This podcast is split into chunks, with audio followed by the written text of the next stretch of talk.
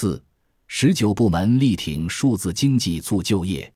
数字经济生机蓬勃，逐渐成为新的就业增长点。数字经济具有占经济规模比例高、增长幅度快之特点，已经成为经济转型升级的重要动力。互联网、大数据、云计算、人工智能等数字技术发展日新月异，数据资源的未来具有无限可能。有鉴于此，党的十九大报告专门提到数字经济，而数字经济也首度被列入政府工作报告。同时，数字经济领域成为创造就业岗位、吸纳就业、催生新型就业形态的管道。数字经济新增就业人数呈逐年攀升态势，吸纳了巨大规模的就业人口。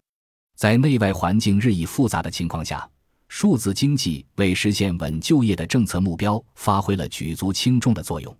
在此背景下，国家发展改革委等十九部门发布关于发展数字经济稳定并扩大就业的指导意见（以下简称意见），要求大力发展数字经济，稳定并扩大就业，实现经济转型升级和就业提质扩面。意见提出，大力发展数字经济。着力实现更高质量和更充分就业，坚持就业优先战略和积极就业政策。积极就业要创造增量、盘活存量，前者包括推动数字产业发展壮大和激发数字经济创新创业活力，扩大就业空间；后者体现为促进实体经济和数字经济的深度融合，实现传统产业的数字化转型，用数字经济改造核心工业。服务业和农业形成新的数字化途径。意见提出，建立覆盖基础教育、职业教育、高等教育的立体培育体系，加强技能教育，提倡终身教育，吸引社会参与，广泛动员多种力量，构建良好的学习环境，夯实数字人才基础。意见还提出，打造适应新业态的公共服务。政府提供公共产品将以实现数字化转型、服务新就业形态为核心。在公共服务、政策、法律体系、保障措施方面，意见要求完善激励、破除障碍、优化生态、培育市场、防范风险、降低制度成本，鼓励积极探索数字经济促进就业的新模式。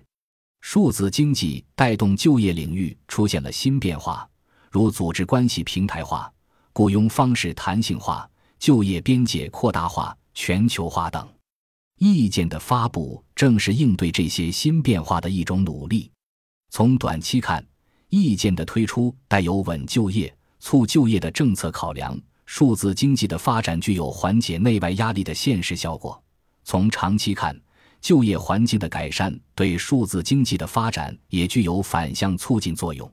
解决环境、人才。产业三者之间不和谐、不匹配、不适应的问题，对于发展数字经济和改善就业状况均有益处。本集播放完毕，感谢您的收听，喜欢请订阅加关注，主页有更多精彩内容。